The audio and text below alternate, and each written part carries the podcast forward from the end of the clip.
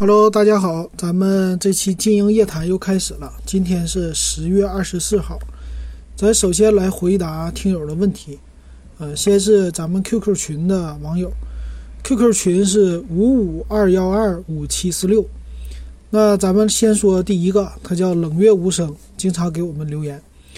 那他说提供一个节目线索啊，我在本地好不容易找到一家卖三星的店。试了 S 九，发现曲面屏就是个笑话，边缘严重反光，特别是看视频时特别不舒服。我个人很不喜欢。你做节目经营夜话，说说你的看法。你最好自己用同事的三星手机体验一下。我是晚上在室内有灯的情况下体验的，白天室外没试过，也可以问问大家的意见。呃，三星 S 九曲面屏啊，其实曲面屏现在的应用，我们在手机壳上应用的多。你手机的背壳叫什么杨柳细腰的小米家，对吧？其他家都有，是反过来的这么一个屏幕。其实曲面屏的技术我还真不太了解，那我大概意淫一下啊，只是我自己的想法。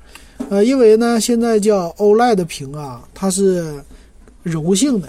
柔性的两边呢，主要是靠玻璃来压它，就是咱们的后盖儿啊，它是那个玻璃是曲面的嘛。那其实前面的啊，它的玻璃其实也是那种往两边曲的这种曲面的，然后做出来的呢，就是等于说你的这个屏幕其实是有机的柔性的屏。然后三星呢，把两边儿给压下去了，它没有压太多的边儿。如果压太多，可能这屏就是对它效果有影响，所以它压的是两个边儿。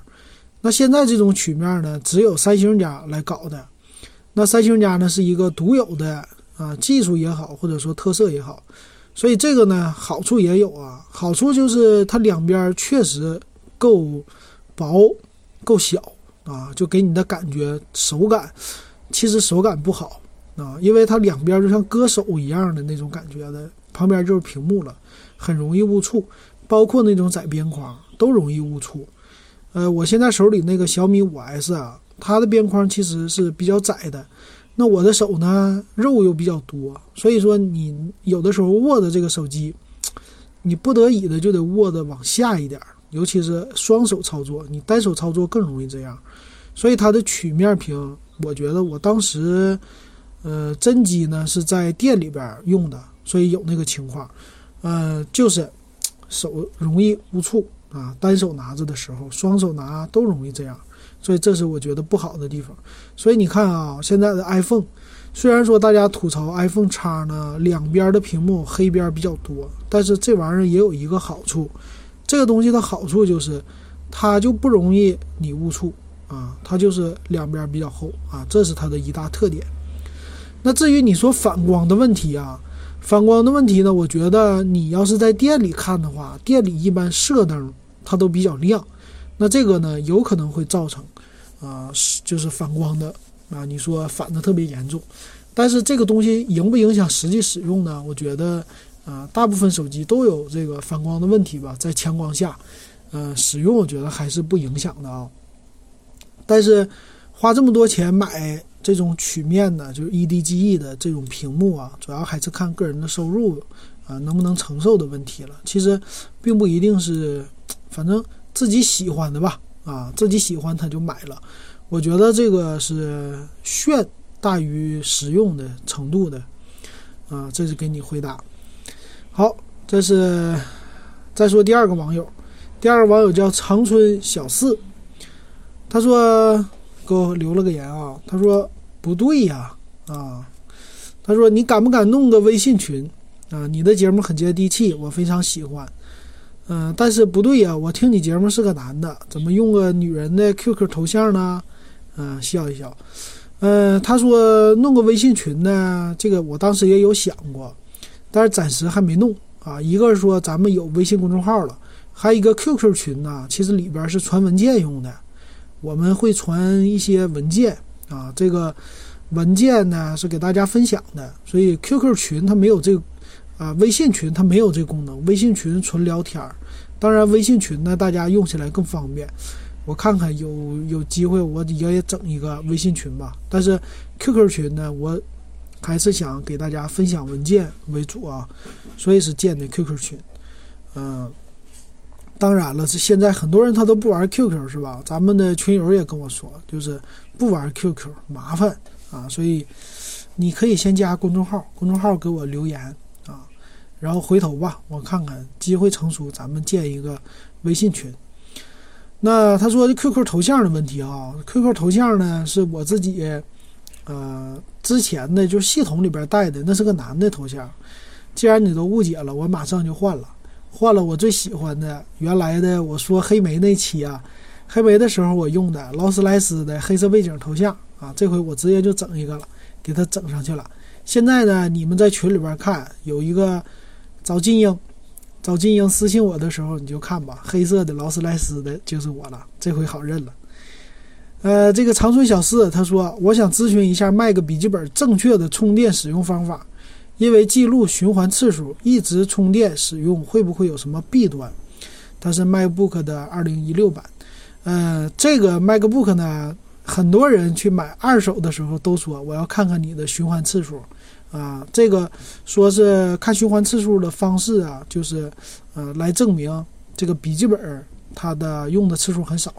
所以很多人呢，他就为了减少这个循环次数，说我的电池好。所以呢，他就一直用充电的方式。嗯，我觉得啊，你要这么想。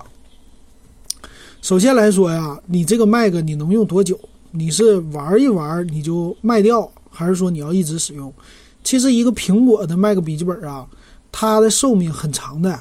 你正常来说三年打底儿，用到多的话用到四五年都不成问题。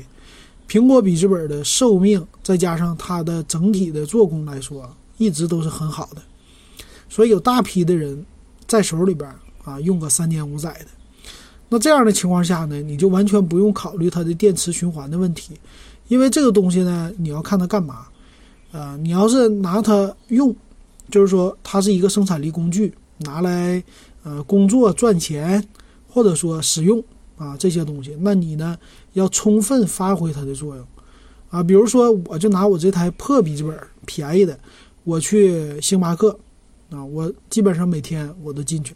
去的时候呢，确实有一批人呢，进去第一件事，无论他拿什么电脑，他都先找充电口。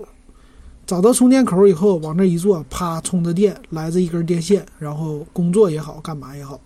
但是呢，我这个就不是，我这个呢，我就是用啊，我也不管它。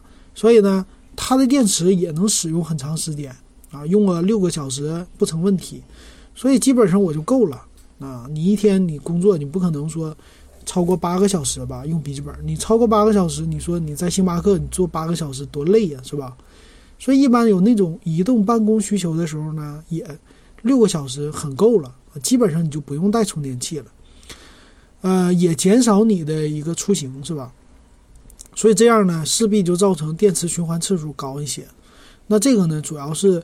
来说影响它的二手的售价，但是二手售价呀影响的不是那么太大。如果你过了两年，就是这笔记本我两年以后卖呀，你正常来说你电池循环，比如说几百次，这个也没啥问题的，差不了几个钱儿。啊，除非你是那种就很快你就要卖掉，比如说用个一年我就卖掉，这种的话呢，很多人。有一些人也不能说很多人，就稍微懂一点的人，他说：“我来看看你电电池的循环次数，还有一个损耗是吧？”啊，我觉得，呃，没事儿，就算那个，主要来看哪个更方便啊？你因为说，呃，我要为了一个低的循环次数，然后我让这个笔记本多卖那么一百块钱、两百块钱，我这一年的时间或者两年的时间呢，嗯，我都插着电。我觉得那个就反过来了，本末倒置了啊！啊，这个笔记本呢，主要还是方便我们来应用，所以我觉得电池循环第一个就不用太详细的考虑它。那至于说一直充电使用有什么弊端，其实啊，你的笔记本电池，你无论你充不充电，无论你插不插着这个电，到了时候它也差不多就该完蛋啊。但是用个四五年，它不会那么快完蛋的。嗯，这个涉及到一个原理的问题。其实无论是笔记本电脑也好，还是手机也好，很多人都纠结一点，就是说我要不要用没了再充电？我中间充电是不是对电池不好？一直插着电是不是对这个电池不好？是吧？有各种各样的说法。但是呢，其实要纠正一个，当然电池它是有损耗，但是呢，作为一个锂电池，它在你正常的使用环境下，你的充电次数啊，其实对它的电池的影响是有，但是是可以说咱们可以忽略不计的。为什么这么说呢？那个一般来说，锂电池，锂电池它的充电次数是一千次呗，对吧？基本上都这么说，没有说一万次的。基本上锂电池充电一千次，但不是说你插上去一次就是一次，它是那个完全的有一个充放过程，这才是一次。可以说我们正常我们不会用到它没电的，啊，一般来说呢是用到它百分之剩个二十甚至百分之十我们就充电了。但这不是说完全的充放一次，啊，有可能说用个两三次，这算是一次吧。但具体怎么用，我就不详细解释了，大概是这么个意思。所以呢，在我们正常的使用过程当中，你就拿手机电池来说，它和电脑的电池其实用的技术一样的，没什么区别。现在都是那种的就薄薄的电池了，是吧？那手机电池的使用的量是不是更大？那个循环次数是不是更大？啊，比电脑大多了，但是呢，你觉得两年以后对你来说掉电掉的影响大吗？也不是那么太大的，就是没有那么特别特别大的影响啊。我觉得呢，你就正常使用就行了。呃，至于说一直充电对手机、笔记本电脑的影响呢，我是说，除非你不拔掉电，你只要拔掉电，你的笔记本电脑它本身就会有一些消耗的。那你再插上去，它稍微还是会算着你又充了一下的啊。就是虽然循环次数没有了，但是对笔记本电脑来说，电池稍微还是有那个放电的过程的吧。所以这个我觉得，嗯，一直正常插着电用是没有问题的啊，一直插着。但是呢，你要记住，就到了一定寿命，比如说五年以后，你天天插着，你就是动它动它回来呢，你还插。啊，小放电这种的，你过了五年，你的电池还是会有一定的衰减的，啊，这个我觉得影响不大吧。那个还是电脑这东西啊，它是个工具啊，你怎么爽就怎么用，不要被它给束缚住了，不要被它被磕绊住了哈。就像手机一样，放心大胆的用就行了啊。那个笔记本电脑还不掉地上，手机经常掉地上。那大部分人也是没有说特别珍惜的，现在越来越不珍惜了，是吧？啊，这个笔记本电脑你就这么用吧，没问题，我觉得。好，那这个问题回答完了，咱们再说这个点儿的这位网友啊，他说最新的说群主能说一下安卓手机怎样使用 Google 的服务和应用商店吗？哎，这个呢是很很好的一个问题，需要大家了解的。那怎么安装呢？很简单，你去找一个靠谱的应用商店啊。我建议你呢，我是用谁呢？用的是这个，我找一下啊，突然想不起来了。嗯，找到了，我是用的豌豆荚。豌豆荚呢，算是一个第三方里边还算比较靠谱的。那你在那里呢，你就搜索谷歌安装器啊，谷歌安装器，收到了以后，很小的一个包，它就。呃，你下载下来，它就告诉你步骤，一二三的步骤全有，有多个版本的谷歌安装器，你可以挨个试。那这个呢，你就按它步，按照它的步数装什么谷歌框架啊，这个那个的，基本上三步就 OK 了。装完以后，你的应用市场框架就全装好了。但是呢，你得有呃 VPN，有了 VPN 以后，你才能访问。所以这个呢，你也需要自己去下载。然后有了这个以后啊，访问谷歌商店的好处是什么呢？好处是你可以，比如说有一些热门的，咱们国外的应用，国内没有的，你可以玩到。还有一个呢，就是，嗯，有一些软件呢，你防止可能说你在一些地方下载的是那种阉割版的，或者说国内版的。比如说有一些软件，啊，它有一些游戏啊，那种小游戏，在国内版的应用商店里呢，什么小米、豌豆荚这些。它是一个国内厂商，它来重新写码啊，还怎么的？反正里边加入了各种各样的广告，甚至就是让你充钱的。但是呢，你下国外版的相对来说比较纯净，还有一些 Google 的服务啊，Google 的软件呐，尤其你玩一些国外游戏的时候，它要求你有 Google 的叫游戏，叫 Google Play 游戏是吧？啊，它要求这框架，你没有的话就玩不了。嗯，所以综上来说呢，我们。啊，安某些小应小程序的时候，或者说咱们看一看国外的那个应用商店都有啥的时候，是需要谷歌的商店和服务的。我是建议把咱们的安卓手机啊，把这个服务安上，对你的手机还是更好的啊。我觉得，啊，至少用起来的时候，某一些不会因为说缺少什么服务，让你的 APP 不能够运行的。啊，这个方法很简单，你可以试试。好，那咱们的最后一个啊，最后一个他说，嗯，这个他说老大，vivo Z 三的手机参数有了，说说呗，最好来个 vivo Z 三和 OPPO K 一的对比，买哪个好？K 一没有黑色，听的人肯定多。他给我的建议。还有呢，第二天他说双十一十月二十号正式开打了啊，讲讲双十一呗。嗯，还有一个说。我的头像劳斯莱斯好像是布加迪最贵吧？啊，这些。首先，vivo 的 Z 三我好像节目还没上哈，呃，K 一我已经上了。这俩来说呢，我上次也说了哈，对比起来，我还是建议买 K 一。K 一呢有屏下指纹啊，这个拿出去也更炫一点。然后第二个，他说二十号正式打响啊，双十一对，但是双十一我觉得最近看没什么东西它降价的。啊，我也没说，所以还是等一号再说吧。为啥呢？那个我之前的方法告诉大家了，我常用的方法就是把我喜欢的，我就给它留在，呃，购物车里。比如说京东，那我想买的东西我都放了一年了，在购物车里，我还没放在收藏里。为什么呢？我就是闲着没事儿去看看。你比如说啊，就我的京东购物车里有什么呢？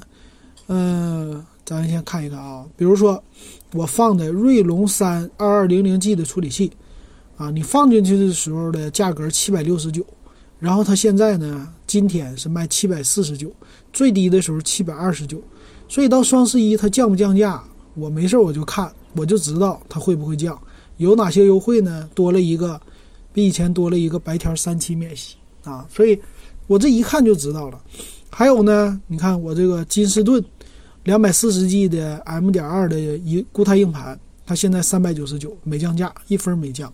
还有金和田的机箱、电源这些都没降价。然后还有金士顿的那个 DDR 四的八 G 台式机内存，那这个呢降价了啊，由之前的我加入时候的五百九十九，今天呢降到四百六十九。之前是一直有一段时间啊，就是它降了一百，四百九十九，现在稳定了。那这个接近双十一，它卖到四百六十九，那降价也就这些东西哈。平时它也这么搞活动，所以你呀，看双十一需要买啥东西，不是说，哎，逮到双十一我就觉得便宜我就买了，而是得经常做比较啊。我建议呢，就是放购物车里是最好的，没事就看看啊。比如说每天我就，呃，休息了，闲着没事了，我说看看京东吧，啪一打开，第一件事就是看购物车。看我关注的降没降价，呃，为啥呢？购物车比收藏夹方便，收藏夹你还多一个步骤要操作，去我的，然后再点。那购物车呢？它会这个实时告诉你什么东西便宜了，比你加入的时候便宜多少。所以淘宝啊、京东啊、苏宁啊这些购物车你们可以用起来，没事就加进去，然后做活动打折你就知道了。还有一个呢，就是。啊，这个什么值得买，你也可以上里边查历史价格，也知道它最低价。那我的想法就是，嗯，双十一是好啊，它是便宜，但是得真便宜才行。不真便宜的东西，我我就不买了啊，没有必要提前消费。有的人是说啊，攒着等双十一买，比如说，嗯，很很多年哈，我们的同事都会这样的，双十一那天疯狂的抢购。啊，不管便不便宜，我都买，都觉得这天便宜。但不是这样的啊，有的很多商家都是，你经常看购物车你就知道了，他的这个方式有一个曲线变化的。可能双十一那天是最便宜，但是比别的时候就便宜那么一两块钱，有的时候便宜个十几二十块，那你就没必要囤货了，是吧？需要的时候再买，因为你双十一那时候的物流啊什么的这些，你囤完了，你等待也闹心，然后你便宜了是便宜了，但是中间呢，你不是买买回来你就用啊，你囤了一大堆，用个一年半载的。那也就失去它的意义了。你便宜个几十呃十几二十块有什么意义呢？有的人就双十一的时候狂囤衣服、吃的，囤囤完了以后回来吃不完，衣服穿不完，是吧？那衣服穿不完还行，你不过期。那吃的你吃不完，这玩意儿它过期，或者你吃腻了。你比如说你买吃的啊，咔嚓一下子说买三送一，嘎给你来四袋儿。来了四袋儿以后，你吃一袋儿还行，吃两袋儿你稍微有点不行了。吃完两袋儿的时候，你说你吃不下去了，你最后，你就算你吃进去三袋，你还扔一袋呢，你不里外里反而还更亏呢吗？是吧？所以说理性消费啊，大家看一下吧。啊，我最近的呢，双十一我是一直盯着保温杯，盯着那个车载保温杯。啊，这个大家你们喜欢的可以去看看，它是底下稍微细一点，可以插在你的车的水水水槽放水的水杯的那个座里，然后上面粗一点。这个是我在星巴克里看到的时候是那个史丹利的，啊，很好看，一个纯黑色的。后来它有点贵，卖两百多块钱，嗯，最便宜的时候一百八十多。然后我再看一个呢，是不锈钢的那种的，也是和它一样的，是乐扣乐扣的。现在呢，基本上就是稳定在九十块钱左右，啊，看看双十一打不打折。因为这个东西呢，你上星巴克呀，你要经常去的话，买那个咖啡的时候用自带杯，给你减三块钱，啊，所以我现在有一个，我有一个是从韩国带回来的，韩国带回来这个就是买咖啡送杯，就雀巢咖啡，但是保温杯啊还不错，我觉得也挺好，但最近用起来有点掉漆啊，我天天用。所以呢，想再搞一个也行啊，但是得双十一真的降价到我喜欢的那个价格或者能接受的，要不然我就不买啊。我等这个用坏了我再买也行，是吧？反正它是有个规律的。咱们现在不能说双十一是最最最便宜的时候，还有六幺八，还有什么的，主要还是看咱们的需要啊。那这个双十一呢，到时候我一号的时候给大家说一说双十一的手机，看看哪些值得买的。然后随时给大家报节目的时候，咱们就顺便说一嘴啊，有便宜的咱们就大家就上。然后最近呢，我还真有一个 OPPO 的 K 一啊，呃，是在什么值得买上我看到的，就是 OPPO 的 K 一，你要抢天猫的券的话，它现在不是一千五百九十八吗？抢到以后各种叠加能给你减二百，就是一千三百九十八，但是那券不好抢啊，不知道是不是噱头。啊，我现在就看到一个超值的，就这么一个。好，那咱们 QQ 群里边说完了，咱们就说微信公众号。微信公众号电子数码点评啊，你也可以关注。我最近才知道微信公众号还能交易呢，在网上啊有那种交易平台，什么微信公众号、今日头条号、微博都能交易。呃，公众号呢要吸引出来听众。要加粉丝，粉丝越多，卖的价格越高啊！但是我的粉丝很少啊，我们呢现在粉丝两百出头啊，因为我也没怎么更新，最近只是来让大家留言哈。以后说不定更新更新，咱也找点赚钱的方法啊，来养这个节目。好，那咱们回答听友问题啊。霹雳虎仔他说：“哥。”点评一下米 UI 十以及小米的生态链中哪些产品值得购买？电动牙刷有什么产品可推荐的？啊，这一下问到电动牙刷了。米 UI 十啊，点评一下米 UI 十，报告你一个坏消息：米 UI 十我到现在还没用上。我的小米五 S、小米五叉、小米三这三个手机都不能升级。那昨天我还在论坛里边看了小米五叉的论坛。大家就狂吐槽说：“这个我的小米五叉还不如红米系列，红米的六 Pro 啊，红米 Note 五啊，这些都已经升级到米 UI 十了，为啥不给小米五叉升级啊？大家觉得不受待见了。所以说，等到十月底看看能不能升级。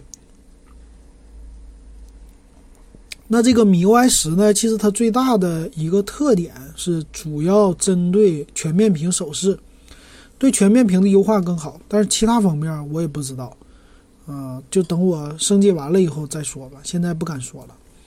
但是呢，现在呀，米 UI 系列的升级啊，也就是也就是这样了哈，它不会有特别特别大的令我特别眼前一亮的这种感觉。现在看起来还没有。包括 iOS 的升级，iOS 十二你升完了以后，和十一比起来也就那样，没啥区别，或者说细微的改变啊，都是这种的。那你说小米生态链中哪些产品值得购买？这个呢，我给你推荐一个好玩的，是我家我买的是遥控空调的这么一个东西，它就是叫米家空调遥控器吧，它呢是。嗯，插在你的空调旁边，就是你空调不是有电源吗？一般空调的电源线都很短，所以这个控制器呢，它就是你先把你空调的电源插头插在控制器上，再把控制器插在你的插座上，然后呢，你就可以让你的空调变成啊用手机来控制的了。啊，现在呢，我家的空调遥控器我都找不到了，我都不用了，我就是用它，所以夏天的时候特别好用。它最大好用的功能呢是定时器的功能，就是我人离开家了，在我回家之前，提前一个小时我就把空调打开，这样我回来呢，我家里边就很凉快了。所以这是我最喜欢它的。当然，它还有什么定时关闭的功能啊，还有记住你的空调使用的电量是多少，所以每个月我都能看到。然后差不多一个月两百度电，一百多度电都能通过这个看到。我觉得这个就告诉我什么时候能省电啊，怎么操作更省电，这点很好。然后最近呢，几个月之前吧，它也做了一个升级，它升级成叫米家的网关了。哎，这多了一个功能玩，这也是我觉得很有意思的。这个功能的网关呐，它是那个控制器上有一个喇叭。本来我以前只听过滴滴的这个声，就是调空调的时候，但是最近发现它这个喇叭是可以出声的啊，是一个小音箱，很有意思。然后这个网关有什么作用呢？啊，这个网关呐，它是可以听收音机的啊，它在你的米家的这个 APP 上啊，它有一个网关的设置啊，你打开以后它就有了，有了以后呢，这网关的设置啊，就是。呃，有可以跟门铃相连，比如说那无线门铃，你只要放在外边呢，那这个呢，门铃一摁的时候，它的这个空调伴侣它就会响了，然后就叮咚叮咚有这个声，呃，我现在不知道你们能不能听见啊。然后呢，它还可以设成闹钟啊，早上起来叫你起床，还可以警戒，也是配合别的那个触发器的，比如说红外线感应的触发器。那我觉得最好玩的是它有一个网络收音机，啊，那个我可以用它来听收音机，还可以定时关闭，啊，这个就变成你家的一个小音箱了哈。我觉得这功能挺有意思的，属于是免费附送的一个功能啊。所以呢，米家的生态链里啊，有很多东西可以值得玩的。你比如说，我还有一个定时器啊，也是 WiFi 来遥控的，也是在小米家买的。叫智能插座，那这个呢是我冬天呢，我是用来控制电暖气的。我家里边不是有电暖气吗？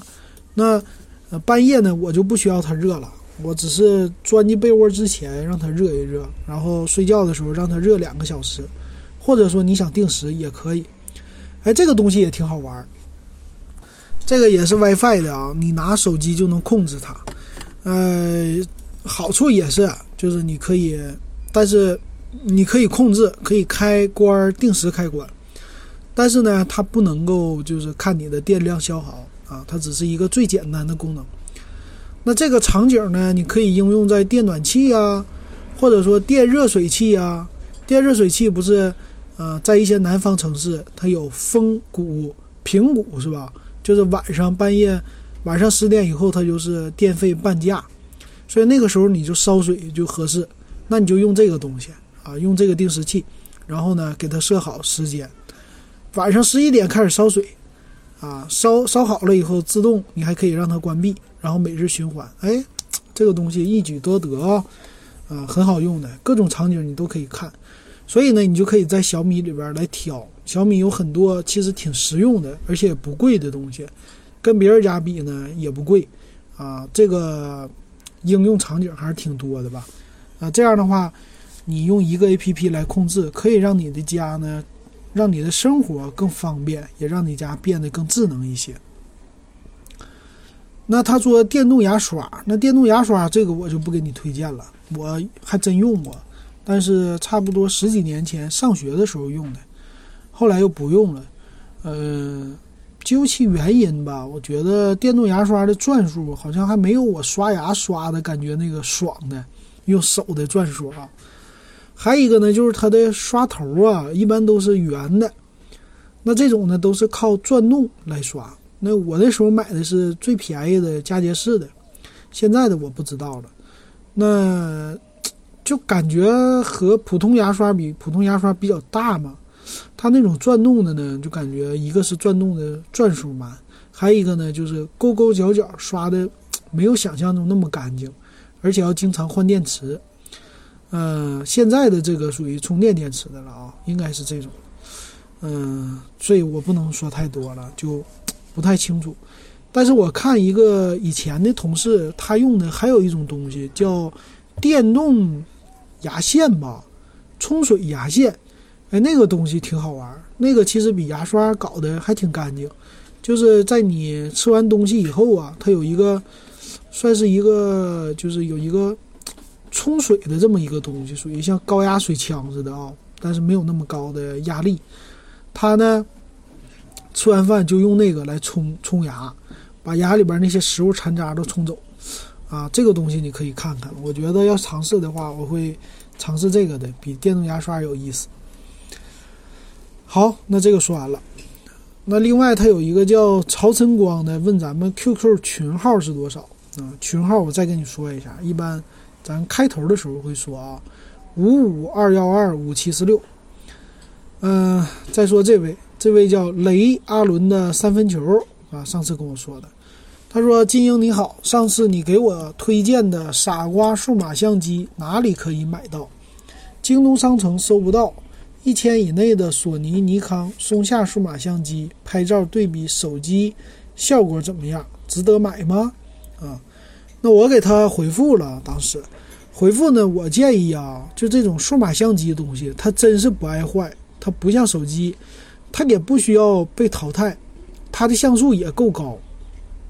那我查了一下京东，一千块钱以内的啊，都是属于傻瓜的，有呢，佳能的啊、索尼的，呃，基本上像素呢都是，还有柯达的像素呢都能达到两千万，呃，一些功能呢就简单的也都有。甚至呢，还有 WiFi 传输的功能，还有呢，柯达出的什么手机摄像头，就是那种摄像头式的数码相机，嗯，copy 当年的索尼哈，这些东西一千块钱以内的虽然少，但是还是能找到的啊，就看你的需要吧。然后佳能的那个薄的系列也也不错，但是其实啊，我建议他是你买个二手的玩一玩，二手的单反。就是叫微单微型单反，这个相机啊，二手的是挺多的，在淘宝上，这东西也不爱坏相比来说，相机啊，它其实使用的基本上就是爱坏的是什么呢？快门儿，快门的次数，这个是来看一个相机的寿命的。但是现在用相机的人用的不是那么狠，而且换代相机其实有也是年年更新的。所以有一些老相机淘汰下来，呃，是可以很值得玩的。比如说我买的那个微单，我大概三四年前买的，叫 G F 三，松下的，叫他们都说是女友三嘛，girlfriend 嘛，呃，G F 三呢，当时买的时候已经是一个被淘汰的机型了，花了两千块钱。现在呢，那个机器呢，你再买呀，三五百块钱也能买到。它呢。有各种手动的模式，还能换镜头啊，然后镜头还能缩放啊，这些你比起来比傻瓜相机啊花的钱数差不多的情况下，能玩到更多的东西啊，我建议你去搞二手，然后玩一玩，还保值呢这东西，因为它那个镜头啊，相机最保值的就是镜头，它那个镜头你比如说花个四五百块钱买个镜头，你过段时间你再卖呀，你可能就赔个几十块啊，不到一百块，因为镜头是最保值的，几年前呢它还是那价。呃，这是我跟你说的啊。那他们之间和手机的效果比呢？比什么呢？主要来说，嗯，一般的这种傻瓜呀，和那种单反呢，其实在弱光的情况下，效果是跟手机不太好比的。有的时候手机拍弱光啊，比傻瓜可能说拍的好一些。但是在有光的情况下呀，还是数码相机它的清晰度啊，它的算法，包括它的感光度。这些元件它是更好的，啊，所以拍出来照片的色彩比手机还艳丽一些。但是它有一个缺点，缺点就是，缺点就是它太重了，是吧？比手机相比手机没有那么方便，这是它最大的缺点，被淘汰的原因。好，你的回答完了。再有一个是吴先生，吴先生呢给我发了一个截图，啊，他对比了三个手机。对比的是坚果 Pro 二，然后对比的是那个三六零的 N 七，还有一个是啥？还有一个是小米的 Note 三吧，好像是。这三款，问我哪款值得买？那我后来给他推荐坚果 Pro 二了啊，我觉得坚果 Pro 二呢，最近还是比较值得买的吧啊，因为它比较的三款机器都属于比较偏的冷门机啊。对对对，应该另外一个是，呃，荣耀 Note 系列吧，还是荣耀？反正荣耀系列，我说错了。那总体来说呢，我觉得坚果 Pro 二啊是相对来说更算是比较另类，然后性价比也比较高的，现在买的。所以他后来呢，他说他买了坚果 Pro 二红色六加六十四 G 的，一三九九秒杀的，我觉得价格还是可以的啊，毕竟六 G 内存加六十四。虽然说出来的时间比较长，它是去年年底出来的，但是现在这个配置不过时啊，所以还是不错的啊。好，欢迎你继续，有什么不明白的可以给我提问啊。后来他又给我来了一个问题啊，他说这个系统适合老人用吗？嗯，坚果的系统啊，其实老人用也行，也比较简单，然后可以调大字模式。呃，老人用呢？无非就是说用的简单一点，因为锤子家的那个系统啊，嗯，相对来说比较大，那个图标什么的还拟物的，有点有点怀旧，所以我觉得老人用没啥问题的啊。嗯，至于有没有老人的那种叫什么极简模式，我就不知道了啊，这个得你自己买回来以后试一试了。好，那再说是否拥有过这位？他说：“突然有个想法，把 NEX 标准版换成 Nova 三，只是个想法而已。哥们儿觉得这个想法是不是有点奇怪？请点评下 NEX 标准版跟 Nova 三六加一百二十八 G 哪个好？各方面详细对比。个人觉得华为的 UI 界面太丑了，太落后的感觉，所以不喜欢华为。而且它的设计有点反人类。就拿 P 二零来说吧。”全面屏加个前置指纹，下巴太宽了。对，你说的是对。我第一个就说的华为的 UI 啊，确实不好，啊，跟那个 vivo 的比不好。但是呢，我觉得你的 vivo NEX 啊，虽然标准版没有屏下指纹，对吧？但是已经很好了啊。你只是说可能说用的时间长了，用了半年，你是不是就有点用腻了？那个 nova 三呢，它只是外形好看。就是一个异形全面屏，我觉得你可能是喜欢异形全面屏，不喜欢这种纯的全面屏。嗯，我建议你就别换啊，把那个 NEX 啊用到底。NEX 还是有很多自己的黑科技的，你比如说那个升降摄像头，对吧？还有一个那么大的一个全面屏，你其实用习惯那个了，你再反过来用异形全面屏啊，你会觉得这不是用反了吗？人家大家都想用全面屏，真正的全面屏，不想用异形的。你反过来用，那就是尝鲜而已。但是 nova 三呢，它的整体配置来说，跟 NEX 没法比，差一个档次呢。啊，不用详细对比了。它看个 CPU 啊，不要看内存和呃存储，就看个 CPU，再看个外形，就是 NEX 秒掉它了。所以建议你还是继续用 NEX 吧。那 NEX 卖了也还算保值啊，基本上你卖了只能换一个 nova 三，那就反了，是吧？怎么用用的都是反过来的，不合适。好，那这是我给你的回答啊。最后一个，最后一个，他叫在路上。他说：“你好，中百 EZBook 二 Z 八三零零四加六十四 G 对比 EZBook 三，它不能干什么？我上网浏览看视频，偶尔 PS 个家庭照片，二手价格四百八，太诱人了。那个 EZBook 三呢，二手价格也就七八百块钱，其实差不了太多。”嗯，他们两个之间呢差什么呢？第一个差 CPU，一个是 Z 八三零零，一个是 N 三四五零。嗯，这俩的差距相对来说有一点大。那个 Z 八三零零是用在手机上或者用在小平板电脑上，就是比较便宜的平板电脑。嗯，它配四个 G 内存来说已经不小了。你要是说上网浏览看视频还有 PS 照片啊。Z 八三零零也足够用了，四个 G 内存也足够用了，但是呢，只是说它有可能，嗯，处理照片的时候呢，比 N 三四五零慢一些。上网呢没什么问题，四个 G 内存也足够用，只是说你开窗口多了呢，会不会有点卡？这个我不知道啊。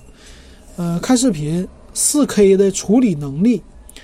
无论是一零八零 P 还是四 K 的处理能力，这个 Z 八三零零是要比三四五零弱的。呃，三四五零呢，这个 Z EZBook 三呢有什么呢？它是六个 G 内存，多了两个 G，存储一样，还有一个就 CPU 更好。所以它呢处理的窗口多的情况下，你比如说开同样的软件啊，你开一个 PS，然后开一堆。那个上网的窗口，还看了个视频，是吧？在这个同样的情况下，你切换的时候，呃，这个你会看出来，他们俩之间有一点差别。那如果你只是关注性价比、关注售价的话，我觉得 EZBook 二是可以买的，二手的四百多块钱。但是如果你钱不差那么多的话，你也可以搞一个三。那他们俩真正用起来呀，还差一个年代问题。EZBook 的二啊。这个八三零零的 CPU 啊，往前推个两年甚至三年，它也是这玩意儿。所以那个时候呢，你上网干啥呢？你是那个时候用的是初代的 Win 十，但大部分集中在 Win 八，所以它其实对 Win 十的系统啊支持啊，有点吃力的，我觉得。那 N 三四五零呢？毕竟它是一个新一点的 CPU，它呢也是 N 十已经出来了一段时间了，一两年了，它出来的。所以它对 Win 十的系统支持是更好的，所以总体来说啊，不差不差那个三百块钱三四百块钱的话，我建议你上 EZBook 三的二手，甚至你去闲鱼上找一找，有可能六百多块钱你也能买到，其实差距不大啊。然后还有一个可能就是屏幕的问题了。这个 EZBook 二呢，它配的是有十三寸，也有十四寸屏，应该是啊，啊，这是我给你的一个回馈。然后我这个呢，我也准备到时候，呃，EZBook 三的笔记本，我也准备到年底吧，或者明年初，呃，我看这个月月底苹果的笔记本出来售价有没有六七千的？如果有六七千的呢，我会买苹果，然后把我手里这个 EZBook 三给它卖掉。到时候卖呢，我就准备半价处理就可以了啊。基本上我觉得它也已经值了。那其实这个本子啊，放在手里再用一年也没有问题的，所以还是挺超值的一个本子的啊。好，那今天聊的时间比较长啊，那咱们这一期呢就不聊别的话题了，只是给大家回答问题。过两天我再录一期咱们单聊别的话题的。其实我还准备了啊，我写出来了。呃，有两个话题，最后给大家说啊。